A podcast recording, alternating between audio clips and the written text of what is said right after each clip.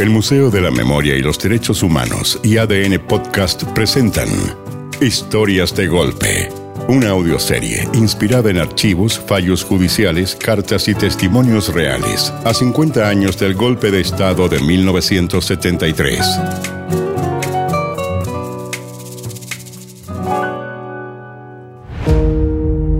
El capítulo de hoy. Causa de muerte. Aló, buenas tardes. El doctor Zuckel, ¿no? Sí, ¿con quién tengo el gusto? Usted habla con Mónica Madariaga, la ministra de Justicia. ¿Con la ministra de Justicia? Tengo entendido que usted hizo la autopsia del loco ese, eh, Sebastián Acevedo. Yo hice la autopsia, ministra, pero no se trataba de un loco. Tengo entendido que estuvo en el psiquiátrico. A lo mejor tuvo un tumor cerebral. No, no, no tuvo ningún tumor cerebral. Pero estuvo en el psiquiátrico. No, no estuvo en ningún psiquiátrico. Como sea. Usted hizo el informe de la autopsia, ¿cierto? Así es. ¿Por qué puso esa causa de muerte que aparece acá anotada? Porque esa fue la causa, ministra. Usted sabe que esa causa que puso no está dentro de las causas de muerte aceptadas legalmente. Yo estuve con él antes de que muriera, ministra. Tengo todo grabado. Le puedo acercar la grabadora al teléfono. Deme un segundo. ¿Qué, qué quiere usted? ¿Qué quiere? Soy el doctor Zuckel. ¿Le molesta si lo grabo? Nos puede servir por cualquier cosa. Lo que diga acá puede ser muy importante. Es bueno tenerlo como registro.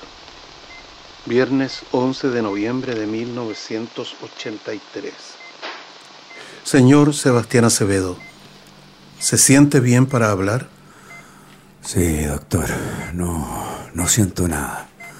No, no siento dolor. La media embarrada que me mandé, ¿o no? De esta no me salvo, ¿cierto? ¿Por qué lo hizo? Mire, yo llevaba tres días buscando a mis dos hijos, el Galo y la María Candelaria. ¿Usted tiene hijos? Porque usted no tiene idea la angustia que se siente cuando se pierde un hijo. Mire. No se agite. Ya, sí, sí. No, no, no, sí estoy bien, estoy bien. Sí, como le decía, no siento nada, no, no me duele. ¿Tiene hijos? Sí. Yo, yo tengo cuatro. Y los CNI me llevaron a dos. La María Candelaria fue detenida en la casa. Yo hice lo que pude para que no se la llevaran, pero eran unas 20 personas, todas armadas con metralletas, con, con cuatro vehículos. Y a mi hijo Galo no lo capturaron, como andan diciendo. Él, él estaba en su trabajo cuando fue requerido por funcionarios de, de no sé qué repartición. Lo busqué como loco por tres días, doctor. Mandé una carta al intendente. Visité todas las comisarías de Conce. Llevo tres días sin comer ni dormir. Y ninguna noticia. Nada. ¿Y cuándo se le ocurrió hacer lo que hizo? Fui al arzobispado de Concepción en la mañana, pero estaba cerrado y me pidieron que volviera después de almuerzo. Ahí yo estaba desesperado. Le advertí que me iba a quemar si no tenía noticias de mi hijo. De ahí compré dos bidones con 10 litros de benzina y parafina. También compré un encendedor en la Galería Alessandri. Y a las tres y media más o menos volví al arzobispado y dejé un mensaje. Cuando me fui de ahí, me eché el primer bidón encima. Yo mientras caminaba para la plaza de armas gritaba, quiero saber dónde está mi hijo, quiero saber dónde está mi hijo.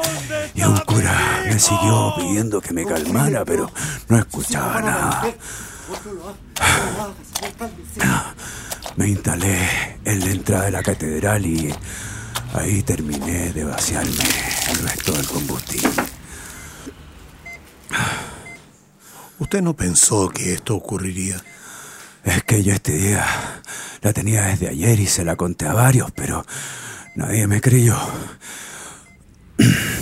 Yo les decía que si no me mostraban a mi hijo, lo haría. Me rocié con una mezcla de parafina y benzina. Hice una raya en el piso con una tiza y dije que ahí me quedaría hasta el otro día. ¡Me voy a quedar aquí hasta mañana! Y si alguien cruza la raya, me quemo. Que era capaz de hacerlo, pero que prendería el encendedor si alguien pasaba la raya. Un Paco no me creyó. Se rió de mí. Y pasó. Y yo tuve que cumplir mi promesa nomás. Ah. había que hacerlo, doctor. Que, la CNI me devuelva a mi hijo, por favor. Padre, perdónalo a ellos, a los de la CNI y, y perdóname a mí por este sacrificio.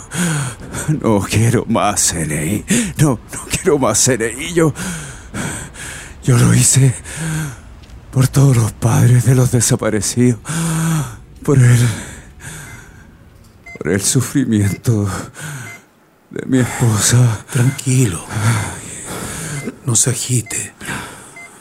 Usted quiere que dejen en libertad a sus hijos. Si son culpables. No. Pero que eso lo digan los tribunales. Yo quiero saber de qué lo acusan, dónde están, qué les están haciendo. Quiero terminar con este sufrimiento de padre, de no saber nada de ellos. ¿Usted ha estado en el psiquiátrico? Oiga, ¿cómo dice que es médico y me quiere embolinar la perdí? Lo siento. Pero yo sé que me pueden decir eso. Es lo que van a inventar, por eso se lo pregunto, por eso lo estoy grabando. No, si yo lo entiendo, doctor. No, yo nunca he estado loco, nunca. Hasta ayer estaba trabajando como encargado de bodega en la construcción. Nunca he estado en tratamiento psiquiátrico. ¿Guarda usted rencor por alguien? No, para nada. A todos los perdono. ¿Y el policía que cruzó la línea de tiza tampoco guarda rencor con él? Yo le diría que creyera en la palabra de Dios y en la palabra del hombre nomás. No, no tengo rencor con nadie. ¿Aló? ¿Sí? ¿Pero estás seguro? Yo le voy a informar.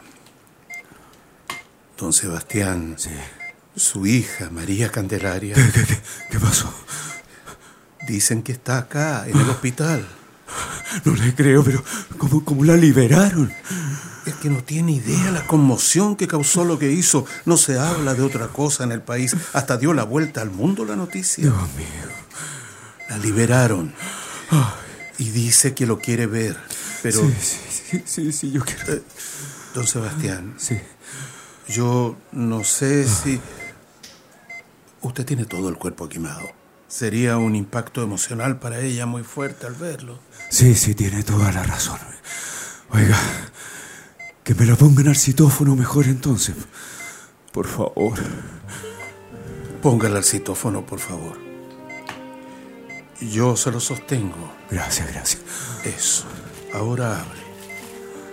¿Aló? Papá, Sí.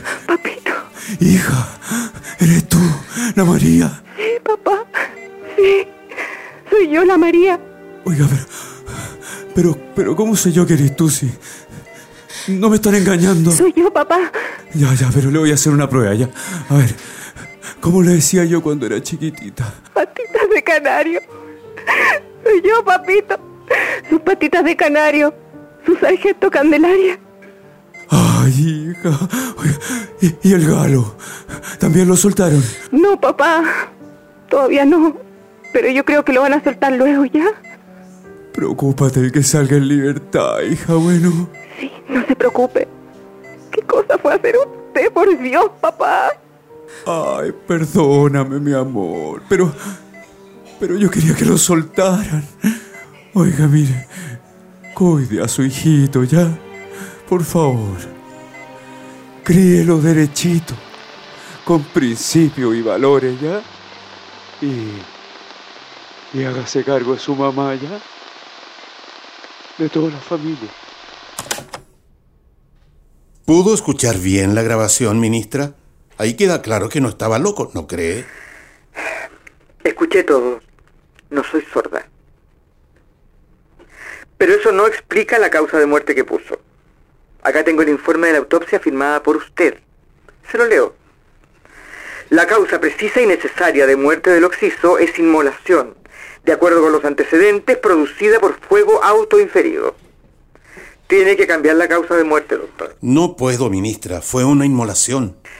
Fue un suicidio, diría yo. Inmolación, ministra, es dar la vida por una causa. Y Sebastián lo hizo porque sus hijos fueron detenidos por la CNI y no sabía dónde estaban. Por lo tanto, no es lo mismo que suicidarse. Sebastián Acevedo murió por todos nosotros, ministra. Vaya hasta la mierda, doctor.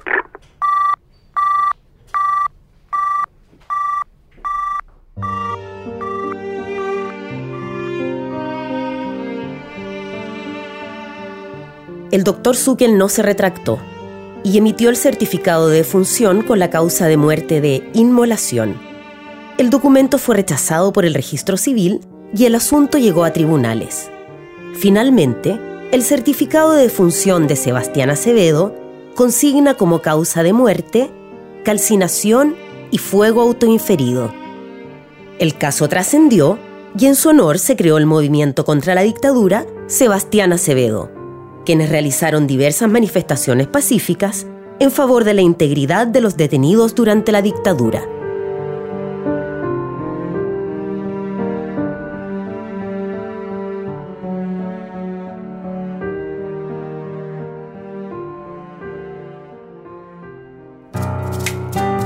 Este capítulo fue escrito por José Fonseca, dirigido por Francisca Bernardi y Braulio Martínez con las actuaciones de Silvia Novak, Tito Bustamante, Cristian Hidalgo y Margarita Saiz. Edición de sonido Carlos Paul González. Música original Camilo Salinas y Pablo Ilavaca. Producción Oscar Bustamante. Editor de contenidos Juan Francisco Rojas. Producción ejecutiva María Fernanda García e Isabel Tolosa.